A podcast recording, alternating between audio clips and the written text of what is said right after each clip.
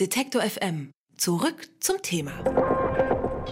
Ungefähr 17.000 Frauen flüchten jedes Jahr vor häuslicher Gewalt ins Frauenhaus, oft auch mit den eigenen Kindern. Hier bekommen sie Kleidung, einen Platz zum Schlafen und vor allem Schutz. Denn äh, die Adressen der Frauenhäuser sind unbekannt. Betroffene können so auch wirklich sicher vor gewalttätigen Partnern sein. Dieser Schutz ist aber bedroht, vor allem wegen des Smartphones. Denn via GPS können die Frauen und damit auch die Frauen Frauenhäuser gefunden werden.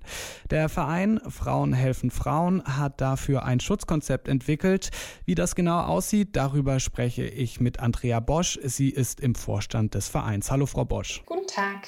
Frau Bosch, wie konkret ist denn die Gefahr, dass Frauen via GPS-Daten in Frauenhäusern geortet und dann auch gefunden werden? Wie häufig kommt das vor? Also über die Häufigkeit kann ich jetzt keine genauen Auskünfte geben. Es kommt auf jeden Fall immer wieder vor und zunehmend auch mehr, weil natürlich immer mehr Menschen ein Smartphone haben und äh, dieses auch benutzen. Wie werden die Frauen denn dann konkret geortet? Passiert das über soziale Medien oder über Tracking?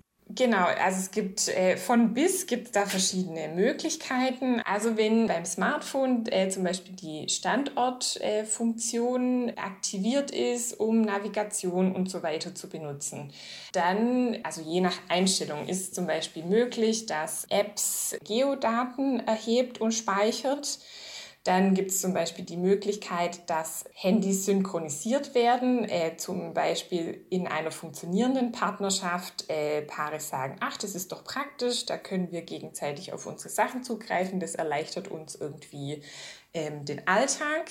Wenn es dann zu einer Trennung kommt und diese Synchronisierung nicht rückgängig gemacht oder aufgelöst wird, hat der Partner dann immer noch Zugriff es gibt auch die Variante von sogenannten Spy-Apps, also dass eine Person gar nicht bemerkt, dass auf ihrem Gerät eine sogenannte Spy-App installiert ist, die im Hintergrund Daten sammelt. Also das äh, ist die eine Seite.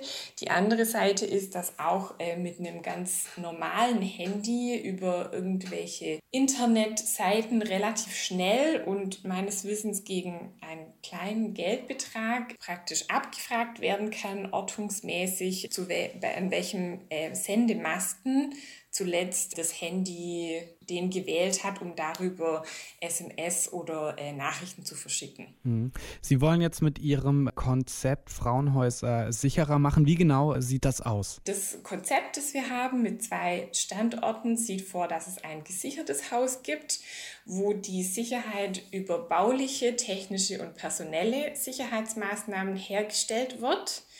Dieser Standort müsste dann nicht mehr anonym sein, was den großen Vorteil hätte, dass die Frauen und Kinder nach wie vor sehr sicher sind, weil es zum Beispiel so eine Art Schleuse gibt, wo auch der Zugang kontrolliert werden kann, also nicht irgendwelche Ex-Partner zum Beispiel da hinkommen können und die Frau bedrohen oder zur Rede stellen.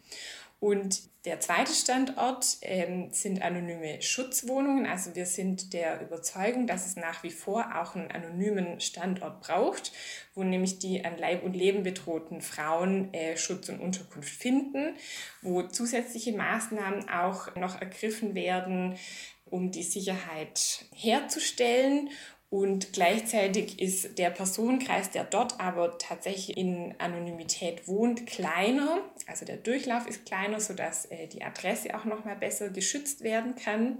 Und wir könnten zum Beispiel äh, dann, wenn wir das Konzept umsetzen, auch sagen, in den anonymen Schutzwohnungen müssen die Frauen auf jeden Fall ihre Handynummer sofort wechseln. Und es gibt eine ganz, ganz intensive Beratung und Begleitung, dass über das Handy oder andere Geräte keine Hinweise versehentlich gesendet werden oder solche, also zum Beispiel eine Überprüfung, ob es eine Spy-App gibt, also dass ja, da keine Gefahr droht, dass die Frau gefunden werden kann. Entscheiden die Frauen dann selbst, in welche Einrichtung sie gehen oder wird das dann quasi vom Träger entschieden und dann vorher eventuell eine Gefahrenlage eingeschätzt? Genau, also wir planen, dass es ein Risikoscreening geben soll. Da gibt es auch einige Instrumente jetzt schon, die, die wir gerne weiterentwickeln möchten, dass man anhand von bestimmten Risikofaktoren, nämlich zum Beispiel, ob es eine Morddrohung gab oder einen Mordversuch, ob der Bedroher oder Ex-Partner Zugang zu Waffen hat, ob äh, Stalking stattgefunden hat. Also solche Risikofaktoren können da betrachtet werden und dann äh, eine Aussage darüber getroffen werden, ob die Frau an Leib und Leben bedroht ist und welches Sicherheitskonzept dann am besten für sie passt, mit den entsprechenden Einschränkungen dann in ihrer Lebensführung. Wenn Frauen in Frauenhäuser flüchten, dann passiert das ja häufig ja relativ unmittelbar. Enge Verwandte bekommen da hin und wieder gar nichts davon mit. Wenn die Frauen jetzt im Frauenhaus ohne Handy sind, wie können dann Verwandte überhaupt noch Kontakt halten? Also ich denke, es ist dann wichtig, mit den Frauen gut zu besprechen, wer auch sehr vertrauenswürdig ist, eine, eine Nummer nicht weiterzugeben oder einen, einen Aufenthaltsort. Im Moment ist es so, dass die meisten Frauenhäuser zum Beispiel eine unterdrückte Rufnummer haben, also einen Festnetzanschluss so dass nach wie vor auch bei der Umsetzung des Konzepts zum Beispiel über so ein ein Festnetzanschluss die Familie von der Frau informiert werden könnte, dass sie in Sicherheit ist, dass sie sich eine neue Handynummer zulegt oder neues oder die, die Sicherheitseinstellung bei ihrem Gerät anpasst. Also das wäre weiterhin möglich. Das sagt Andrea Bosch vom Verein Frauen helfen Frauen. Danke Ihnen, Frau Bosch, für das Gespräch. Äh, sehr gerne, vielen Dank. Alle Beiträge, Reportagen und Interviews können Sie jederzeit nachhören im Netz auf detektor.fm.